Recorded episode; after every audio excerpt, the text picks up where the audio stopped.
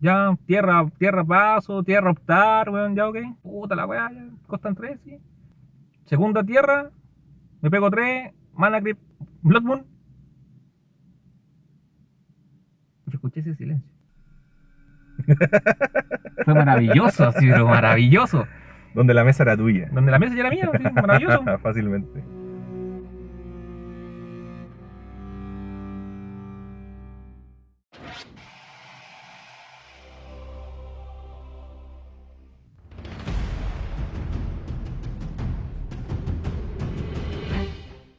En el capítulo de hoy eh, vamos a revisar un poco los, el metagame. Nos llegó una información que se llama Metagame Project, CDH Metagame Project. Lo pueden chequear, em, está en un drive, es un estudio.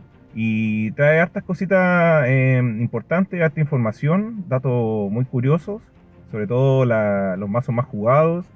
Trae también estadísticas sobre eh, en qué turno se acaban las partidas y también traigo un dato sobre los combos más jugados. Y para hablar de combos, trajimos al programa eh, un especialista en combos que nos va a dar su impresión sobre este estudio y vamos a estar compartiendo algunas opiniones al respecto. Eh, su nombre es Joshua y le damos la bienvenida a este capítulo.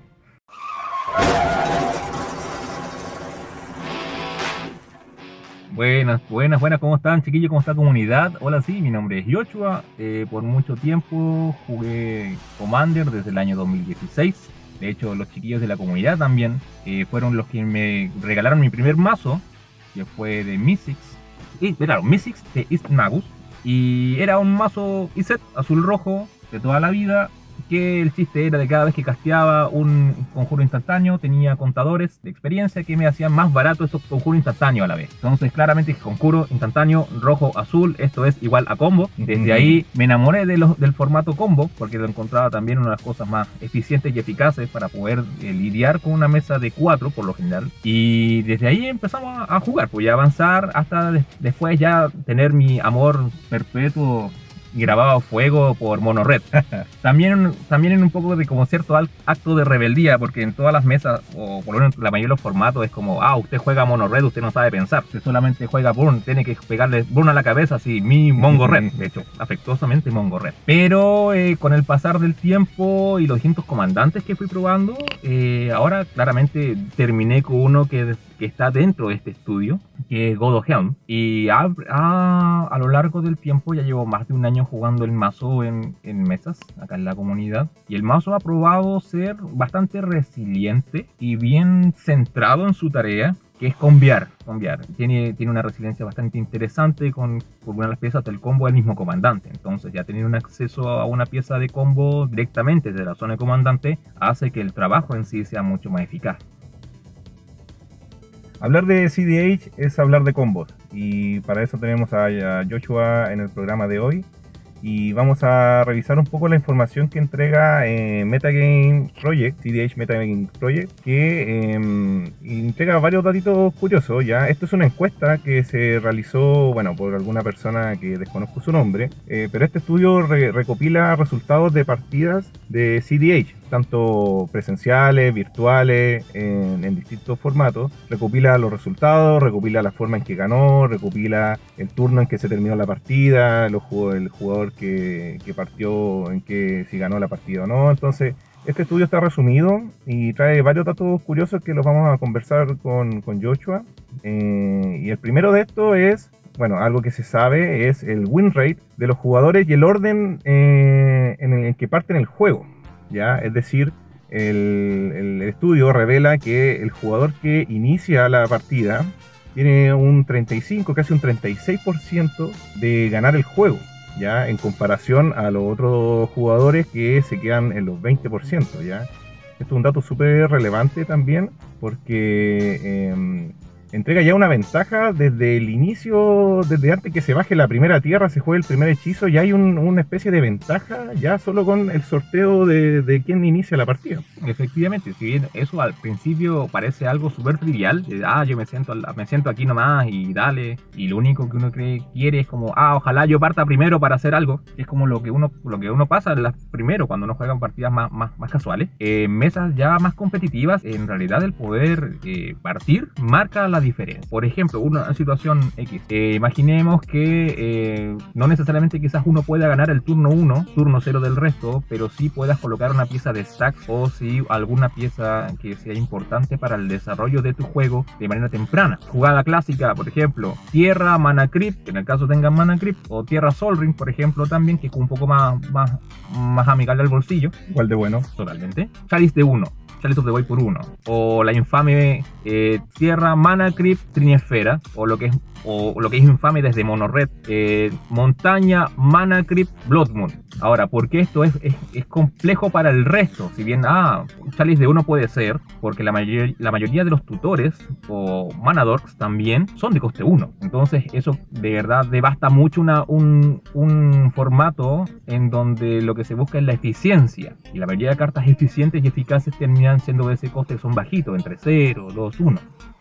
Exacto, yo recuerdo una jugada muy particular que vi a muchos también sufriendo con esta, Tierra Manacri Rueda o incluso Tierra y Wind of Chain. Entonces, el hecho ya de cambiar tu mano antes de bajar cualquier una tierra, castear cualquier hechizo, ya que te cambien la mano que tú decidiste quedarte, que te la cambien por otra, eso puede ya sacar de la partida a un jugador que no robe tierras en ese cambio de mano, ya, y ya se, se queda fuera de la partida. Pero a mí lo que me llama la atención de este estudio es que cuando uno comienza la partida, eh, se hace el sorteo antes de tú ver tu mano inicial. Es decir, ya antes de ver tu mano inicial, tú ya sabes qué jugador va a ser el que parte y por así decirlo, si te toca partir y tú bien robas una mano inicial jugable, es decir, 3, 4 tierras, un par de hechizos, pero no mucha sinergia entre las cartas, no mucho, como dice Yochoa, muchos stacks o alguna propuesta diferente al juego, em, probablemente tu win rate baje,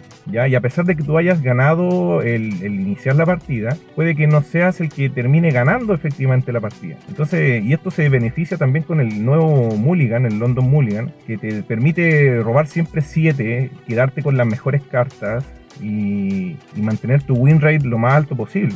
¿ya? Entonces la invitación también es a no tener miedo a los mulligan, eh, arriesgarse siempre. Tú es posible ganar manos con 6 cartas, con 5 cartas iniciales y ganar la partida de todas formas. Entonces yo creo que eh, este, este primer indicador que estamos revisando es importante para poder eh, plantearse bien a lo que es, va a ser la partida. ¿Ya? a proponer juego y no estar eh, a la reacción. Efectivamente, muchas de las cosas que uno, uno comienza jugando así cuando uno no tiene tanta experiencia, todos partimos haciendo lo mismo. Nadie, nadie llegó jugando o llegó al nivel de jugar como mesas competitivas, siendo competitivo per se.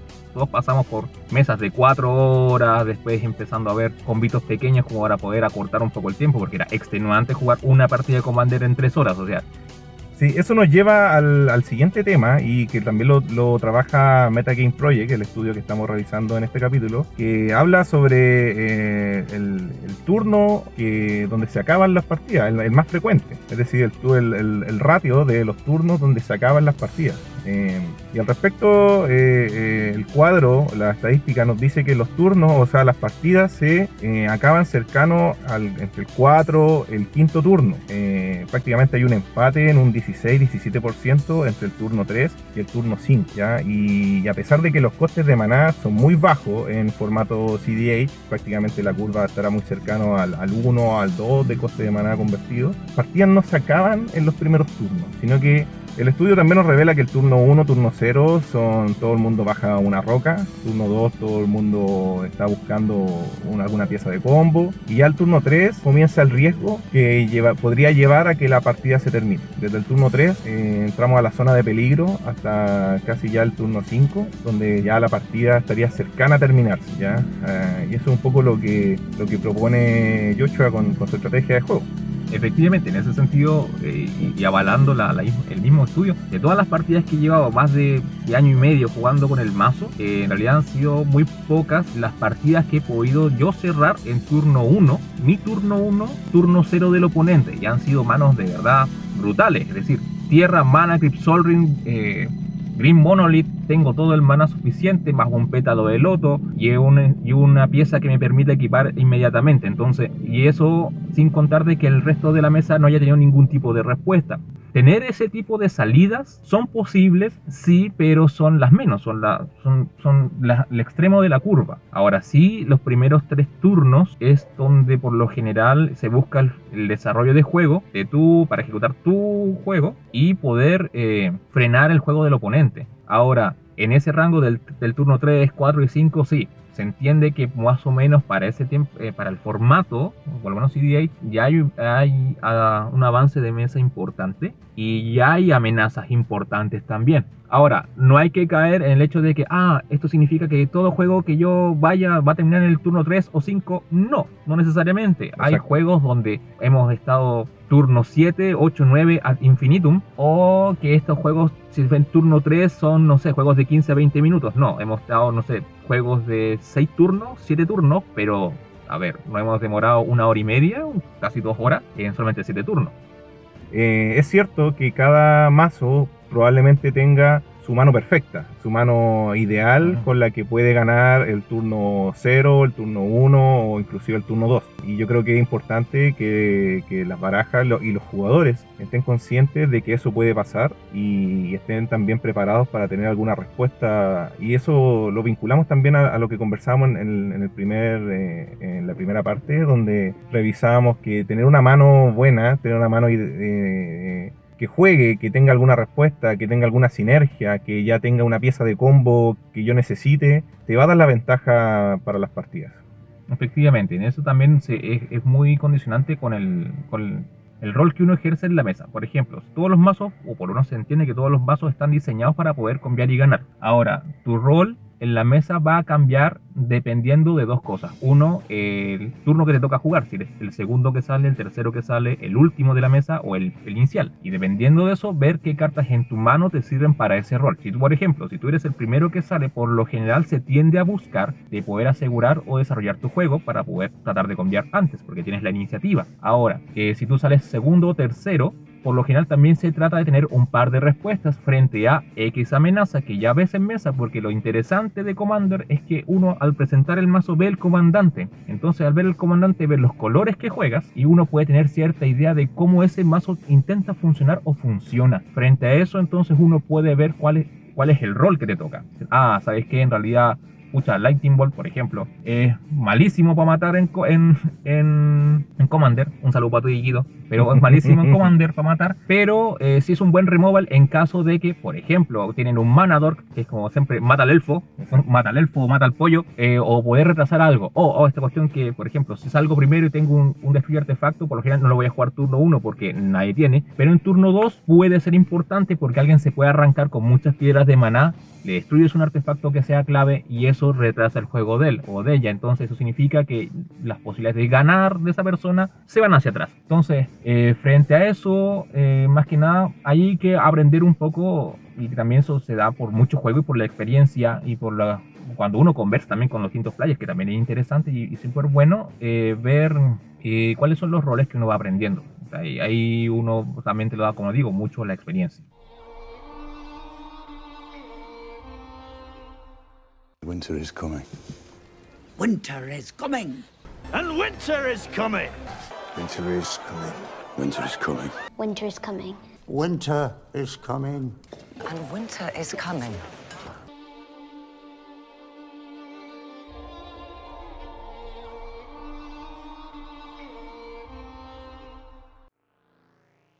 Eh, ahora vamos a hablar un poco de lo que nos entrega Metagame Project, CDH Metagame Project, en su estudio respecto a los combos más frecuentes y los más ganadores también. No solo los más frecuentes, sino que los más efectivos. Y bueno, no es secreto que la primera columna con un 30% aparecerá con combiar usando el comandante. El comandante es una carta que uno eh, predispone desde el inicio de la creación de una baraja, de un mazo. Está disponible siempre en tu zona de comandante, por lo tanto no tienes que, que sacarla en una mano inicial. Y si el comandante es parte de tu combo, de tu, de tu win condition, te hace un poco el trabajo más fácil porque ya tienes una pieza del, del combo a buscar. Efectivamente, en ese sentido, si uno se remonta un poco a años anteriores, citamos por ejemplo a Derevi, Derevi Imperial Tactician, fue la- el primer comandante que bypaseaba el Commander Tax, porque tiene la habilidad de que paga su coste más uno y lo vuelves a colocar en juego. Y eso dio posibilidad a hacer combos infames, stacks, en donde podías sacrificar al monito para poder generar maná, con ese maná lo vuelves a, a jugar, o con Intruder Alarm, donde girabas todo, el mono se moría, entonces entraba, entonces enderezaba un permanente, y después volvías a hacer lo mismo y te hacías un, un bloqueabas la mesa, y con ese mono bien. Después, por ejemplo, tenías a Prosh, por ejemplo, totalmente un comandante in- muy interesante también, porque Jun, porque el mono en sí es la win condition y porque el mono en sí también es un motor de sacrificio, que es importante para ese tipo de mazos. Por ejemplo, Food Chain, sacrificas cualquier monito que se pueda, pueda devolver del cementerio y, o del exilio, en este caso del exilio. Generas el mana, entras con Proch con 10.000 infinitos monos, te los vais sacrificando por foros, o que mata ya todos, o si no con Impact Tremors, o robas todo con Fecundity, o vuelves a matar con Sulaport, eh, claro, con Sulaport o con eh, Goblin Bombardment. Entonces tiene muchas piezas de sinergia, mucha redundancia y tener ese acceso en el de comandante, esa pieza de comandante impresionante. Ahora, en el último tiempo, los comandantes que se ven, que son como combos directamente desde la zona de comandante, eh, bueno, tenemos a Godo. Otro comandante que también es interesante en ese sentido es Ursa. O por ejemplo, Magila también es otra monocombo. Sí, yo creo que escoger un buen comandante que tenga su- sus habilidades, que te den ventaja y que te acerquen a ganar, que sean parte de- del combo, eh, es súper importante eh, y le da como otra visión, no solo jugar un comandante por los colores que tenga este o por las cartas que yo quiero jugar, por el estilo de juego que quiero proponer, sino que también el comandante sea una carta útil, sino que sea una carta que des- desequilibre el juego a tu favor. Eso nos lleva un poco también a analizar eh, el, el segundo combo con mayor win rate, que es el, el famoso y no muy querido por algunos Oráculo Consultation. Este combo es sumamente potente, llega a un 25% de los win rate y es súper potente por su bajo coste de maná. Tenemos Taza, que es una carta, Oráculo de Taza, que es una carta que se introdujo hace muy poco en el formato. Tiene coste de maná convertido solo 2. Por suerte son dos islas, pero eh, su maná es muy reducido y se combina con eh, Demonic Consultation, que también es una carta que de partida tiene la velocidad instantánea y además tiene un coste de maná 1. Es decir, con tres manás disponibles yo ya estoy terminando la mesa y ganándola, combiando con Oráculo Consultation.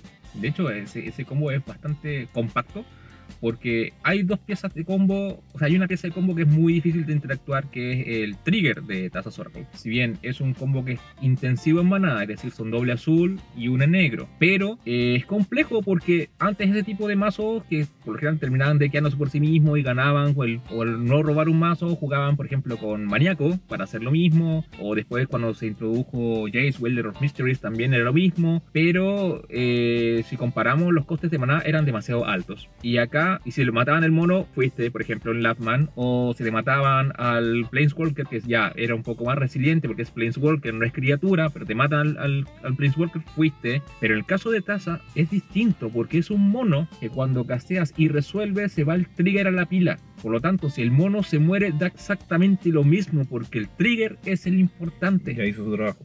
Exacto, exacto, y eso se pega. Entonces, si tú no contrarrestaste Taza, porque da lo mismo el Demonic, Demonic déjalo pasar, que weón, se te queda lo mismo. Si el- lo que importa es el Taza, y si no contrarrestaste Taza, ok, GG. Yo creo que lo otro peligroso de, este combo, aparte de lo compacto que es por su coste de maná, es las respuestas posibles con los colores que tiene. Es decir, tenemos en azul eh, tres o cuatro eh, counterspell que se castean prácticamente gratis. Tenemos por negro, tenemos una cantidad de tutores impresionante. Y además, si es que no es Consultation, es Tainted Pack y son cosas o, o saquear las bóvedas. eh, entonces siempre hay una carta que te va a hacer posible, incluso a Nauseam, si estamos ya con poca baraja y necesitamos eh, dequearnos de alguna forma y, poder eh, ganar con, tasa. Y, también dentro de, este mismo baraja de posibilidades entran lo- los refuerzos que son Jace y el Laboratory Maniac, que también te sirve para cerrar la partida. Efectivamente, de hecho también a eso, este tipo de combos vienes azul negro o azul negro en los colores que jamás se juegan en Commander. Mentira, son súper jugados azul, azul negro. Eh, tenemos comandantes que son súper buenos en esos colores. Por ejemplo, Kess, que es Consultation, un mazo súper también compacto. Se puede dar la libertad de tirar Consultation para buscar una pieza. En este caso puede ser Tazos Oracle. Castear después Kess y volver a tirar Consultation. O sea, estás jugando con, doble, con dos copias en un formato de que solamente juegas con una copia. Eso ya, eso ya quiebra un poco la paridad. Aparte que te da acceso a Grixis, que es otro color. Entonces, por ejemplo, si tú juegas Gamble, el tutor no tutor, famoso por ahí, eh, si te descartan alguna de las piezas mientras sea conjuro instantáneo, ningún problema, que es la puede volver a castear. Entonces, es más win to win. Y en realidad, ese, es- ese ha sido un, un combo que no solamente la rompe, la la rompe acá en, en Commander, sino también se vio en otros formatos como en Pioneer, donde también es el, Inverted Combo, cuando salió Tazas Oracle, técnicamente mató Pioneer. Lo- el resto de, lo- de los win rate en, en el estudio, bueno, no, no va a ser nada sorprendente si hablamos que mana- generar mana infinito te da la partida y es uno de, los- de los siguientes en el win rate. Eh, también está eh, el daño de combate, ganar con daño de combate, muchos comandantes que a pesar de generar interacciones infinitas, generar eh, tokens infinitos, eh, al fin y al cabo de las cuentas termina ganando por daño de comandante. Entonces ese también es uno de los puntos que aparece en el estudio. Pero a mí me llama la atención y quisiera compartirlo contigo, Yocha, la introducción de algunas columnas como Breach, que también aparece con un win rate súper alto. Eh, Dockside, que es una criatura ya muy similar a lo que es eh, Oráculo, pero es una criatura que se mete a esto a generar su propia columna y su propia etiqueta de, de, ok, yo gané con Dockside Distortion. Entonces eh, es algo a considerar porque yo siento también que Wizard está llevando el hecho a potenciar las criaturas, quiere un poco que las criaturas son las que tomen el protagonismo del juego, ya yo creo introduciendo lo que es Oráculo, introduciendo lo que es Dockside, introduciendo lo que fue Breacher, introduciendo lo que es eh, Opposition Agent, son ah, eh, criaturas con habilidades poderosas que en este caso eh, Dockside nos, lleva a ganar la partida. De hecho, ahí señalan una cosa importante y curiosa, más que, más importante. Primero, las dos cartas que nombraste después que fue Underworld Breach y Dockside Extortionist, ambos son de color rojo. Mira tú qué, qué misterio. Lo segundo es que tanto Tazas Oracle como Underworld Breach son del mismo bloque de los Beyond the Dead. Exacto. Entonces, mira qué curioso de que justo están en colores azul, rojo, que se llevan. Y cuando, si yo soy franco, cuando primero vi el spoiler de Tazas Oracle, dije, esta weá está mal impresa. Esta auto no puede ser verdad, esta auto es un fake, no puede ser estúpido este mono. Pero después fue, no, si estaba confirmado. Ok. Después cuando vi Underworld Breach, dije, weón, ¿qué onda le pasa a Wizard? Esto es un Jackpot Wheel en rojo, más barato, y, las y las cartas no se exilian. Puedo abusar de esto, puedo abusar de esto. ¿Qué le pasa a Wizard? Es una carta muy poderosa, Breach, y también aparece en este estudio con un 16% del win rate, lo que es bastante alto. Consideremos la sinergia que tiene con Rueda de la Fortuna, una de las cartas de, de la lista reservada que conversamos en el capítulo anterior. Son muy poderosas y eh, desequilibran las partidas hacia el jugador que, que las castea. Fine! Let the rock off begin! Pero, Yocho, ahora, ¿qué mazo jugamos? Esa es la pregunta. ¿Qué mazo jugaré? ¿Qué, Mm. qué puedo armar? Y, y yo creo que Metagame Project también nos, ayuda a, a- a poder aclarar estas dudas respecto a, a la tabla de los comandantes que- y los mazos que más ganan. Y esto está súper interesante y lo vamos a conversar ahora un poco. Y en primer lugar aparece Elcha. El Sí. Infinite. Elcha de Infinite es el mazo que más gana según el estudio de, Metagame Project y es, un, es una baraja bastante peculiar, ya los colores Jeskai nos, nos llevan a, a tener una ventaja quizás en el juego por, por la ventaja que entrega azul, la cantidad de disponibilidad de cartas, pero recordar que la habilidad del comandante es súper interesante poder eh, mirar la carta del tope de tu baraja en cualquier momento y tener la posibilidad de castearla, es decir, ya mirarla puede ser una ventaja de, de premonición a lo que viene eh, en los turnos siguientes, pero ya la posibilidad de poder castearla eh, es brutal. Además, sumado de que no olvidar que el monito en sí, Elcha también tiene prowess. O sea, no solamente estás casteando algo, estás haciendo que tu monito sea un nivel Super Saiyajin nivel 50, porque si el combo falla, o si es que fallara, tienes después la opción de ganar por daño de comandante, que es una opción que por lo general no se toma mucho en este tipo de, de mesas, pero en Elcha está. Están las líneas también de, de Taza Circle, porque tiene azul, claramente no con Demonic Consultation ni Title Pack, pero tiene para robar el vaso, jugar, jugarlo. Tiene piezas de stacks interesantes en blanco. Tiene Doc, la línea Dockside también con Underworld Bridge, también lo tiene porque tiene rojo. Tiene los combos, los combos, comillas, también que son infames, que son los de eh, reducir el coste de tu artefacto, aunque sea en uno o en dos, para poder jugar Sensei Divine Top y jugar después la, la estrella de la muerte, que es eh, Reservoir. Entonces tú vas jugando constantemente, robas todo tu mazo con eh, el trompo, mientras lo vas dejando en el tope, lo vuelves a jugar, robas, vuelves a jugar, casteas, tienes un nivel de stop impresionante y después one-shoteas toda la mesa, uno por uno. Entonces, bien, se ve que el mazo puede tener piezas de bien, bien interesantes en tanto a resiliencia, puede tener distintas formas de, o ángulos de ataque, puede tener flexibilidad también dependiendo del, del- del lugar de la mesa que pueda tener. Por lo cual eh, suena interesante. Ahora sí, también es, es curioso ver de que es un comandante que no tiene ni negro, ojo, ni verde. Que también son colores bastante poderosos por sí solo en Commander. Hablando de colores, eh, nos llevamos a, a la segunda, a los segundo y tercer comandantes que más gana y que nos propone Metagame Project, que se mantienen en la línea del azul. O sea, tenemos en, en segundo lugar a Ursa Polytyrant y en tercer lugar a Crown Timma Blue Farm. Es decir, el top 3 se encuentra constituido en azul, en distintas proporciones. Tenemos un mono blue, tenemos un, un, un Jeskai, pero también tenemos un cuatro colores eh, en Blue Farm. Entonces, claramente eh, el top de los mazos más que más ganan, con mayor win rate, eh, tienen azul dentro de, de, sus colores. De hecho, bueno, azul no es, eh, no es no es para nadie desconocido de que azul es uno de los colores con más cariño que ha tenido Wizard. Después le vamos a ir con verde, que es, tiene mucho cariño. Pero eh, sí es interesante ver que hay un monocolor. Y en este caso es, es, Ursa, con su triple habilidad. También ser parte combo piece, ser parte de donde puedes tú colocar todo este maná infinito que por lo general tienden a generar los mazos de Ursa en el mismo Ursa para poder técnicamente también castear todo el mazo de manera gratis. Y poder ser también el, el, el, el monito que te lleva a tener el constructo para jugar en esta versión de Polytyrant y sacar Tyrant. Y con eso mismo poder cambiar. Ahora, eso también da a conocer de que si bien ese mazo puede ser un poco más disruptivo o flexible. ¿En qué sentido? De que puede, al ser mono blue, sí tiene herramientas, quizás no tantas como el resto, con blanco, por ejemplo, a jugar con buen stacks, o con mucho tutor, por ejemplo, con, con negro, pero sí tiene eh, mucha ventaja de cartas, tiene, puede quebrar la paridad de artefactos, como por ejemplo Winter Orb o, o Static Orb, entonces eh, vas bajando el nivel o la velocidad de los demás a tu nivel para tú eventualmente poder ganar. Y ventaja de cartas te da Crown y Timna, dos comandantes que con sus habilidades te permiten robar eh, más cartas durante tu turno, eh, poder empezar a, a, a, aplicar daño de combate, daño de comandante también. Y en el fondo tus turnos comienzan a ser mucho más provechosos, terminas sacando una ventaja de cartas respecto al rival y también empieza a poner presión reduciendo las vidas de tu oponente. Efectivamente, en ese sentido, claro, tenemos a Timna, que la Arche conocía a Timna, y cada vez que tus tu, tu monos hagan daño tú puedes perder vida para robar cartas. Para robar cartas, maravilloso. Y tenemos a Crown, que cada vez que se castea un segundo hechizo, te robas, robas cartas, es un, es un must. Y tiene vuela, ojo, que es también se, ve, se puede olvidar, pero él puede pegarte.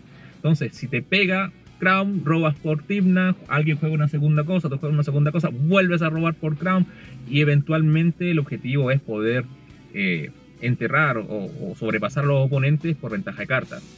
Y bueno, revisando también el cuarto lugar, aparece Kess Consultation nuevamente, Mazo Grixis, presencia de azul y lo que conversábamos sobre el, el alto win rate que tiene el combo Oráculo Consultation. Efectivamente, ya lo conversamos y en realidad es, bastante compacto, muy compacto. Bueno, revisando el resto de los de los mazos en la tabla, eh, de los más ganadores, tenemos, vamos a nombrar a varios, porque tenemos a Nagila, tenemos a Rock Godzilla, tenemos a God of Hell, tenemos a Kinan, Grit of, eh, Grit of Monster Combo y Chulan. Son mazos ya, aquí el rate se, se dispersa un poco más en, en porcentaje, pero finalmente este sería... eh, los tier o el listado podría ser el top 10 de los mazos más ganadores y dentro de ello encontramos un 40%, 50% casi de mazos con presencia de azul. Eh, hay mazos monocolor dentro, tenemos a Bodo, tenemos a Ursa, eh, pero todo muy ligado a terminar la partida de forma rápida, terminar utilizando los combos. Hay gente que tendrá sus opiniones al respecto, pero al momento de hablar de CDH hablamos de combos. En sí, de hecho, lo que se busca es la eficiencia y la eficacia. Y en cuanto a eficiencia y eficacia, se busca lo más eficiente y eficaz en costes gratis, costes alternativos que sean gratis, o que sean costes bajísimos, de 1, 2 o máximo 3 dentro de lo que puedes pagar. Y si los costes son sobre 3, es porque tu, tu comandante o tus cartas te permiten poder hacer esto. Por ejemplo, Animar, que tiene un coste de reducción. O eh, son cartas que son game winning. Por ejemplo, como Up Thousand cuesta 5, pero ganas con eso. Eh, Chancho Sapo, Crater Behemoth, que también cuesta choporro mil, pero es verde. Pero en Sí. verde es como mana por todos lados. Tú robas una Sí. carta, es mana. Entonces Exacto. puedes hacer eso. Ciudadela de bolas también. Que Sí, una sí, de los bolas también, maravilloso. O, por ejemplo, en ese mismo, en la línea de Mono, Mono Black, tenés a Kirk, que para mí uno de los comandantes más estúpidos que existieron porque Sí. quiebra la paridad en donde la vida se convierte en maná, que es con maná perexiano, ese one te lo da, puedes gastar cuestiones estúpidas a costa de tu vida, es como un Suicidal Black, así de, de antaño, del año, estamos hablando del año 98, 97, así como rico, bacán, pero eh, comandante, lo cual es- también es, es ridículo. Exacto. Bueno, eso fue un poco eh, la información que nos entrega Metagame Project. Lo invitamos a revisarlo. eh, busquen en Google eh, Metagame Project. Es un estudio que se va actualizando mes a mes y que entrega muchos datos sabrosos eh, sobre cómo se ve el CDH, sobre cómo se ve el, el tier de mazos y, también para tener en cuenta aquí nos podemos encontrar al momento de enfrentar un- una partida con jugadores que están fuera de nuestro círculo habitual de juego. Y yo creo que va a ser un poco lo que veremos en, la Liga del Norte, que comenzará pronto en la ciudad de Antofagasta. Los invitamos nuevamente a todos a participar de la liga. Las inscripciones están muy cercanas a cerrar. Y ya en los próximos capítulos empezaremos a revisar cómo van los resultados de, de la liga, cómo estuvieron las partidas, qué mazos se están jugando. Pero yo creo, Yochoa, eh, Mm. para ir cerrando un poco, eh, este listado marca un Mm. poco el patrón quizás de juego que, que podemos encontrar en la liga. Es posible, de hecho. Agradecemos a Yochoa su participación en el capítulo de hoy y los dejamos invitados a seguir la Liga en el Norte en podcast. Estamos en Spotify, también en nuestro link directo. Y, bueno, agradecer nuevamente a Yochoa su participación, invitarlos a la Liga y estaremos en contacto para los siguientes capítulos. No, yo no, le hago una invitación de que juguemos la liga, independiente si ganamos o no ganamos, o llevemos premio o no. La liga al final, dentro de todo, si bien todos buscamos ganar, también que nos la pasemos bien, de que aprendamos, de que tomemos esta iniciativa también como futuros como cimientos para futuras ligas. Y nada, de jugar, jugar, jugar harto, eh, mejorar siempre. Ganar siempre no significa que uno es mejor. De hecho, el perder es lo que más te hace mejorar porque te, te obliga a buscar respuestas. Si uno no pierde, no tiene punto de comparación. Cuando tú pierdes, sabes qué es lo que debes mejorar o a qué debes apuntar. Y eso creo que también es importante fomentar la comunidad. A veces se tiene esa como percepción de falta la tolerancia, la frustración de que pucha perdí, no sirve para esta cuestión. No, es un tema de constancia también. Y en ese sentido también la comunidad de Commander es bien llana de poder enseñar y, y avanzar en ese sentido. Exacto, Commander es comunidad, Magic es comunidad, así que seguiremos creando eh, instancias de juego a partir de lo que es la liga en el norte. The League in the North.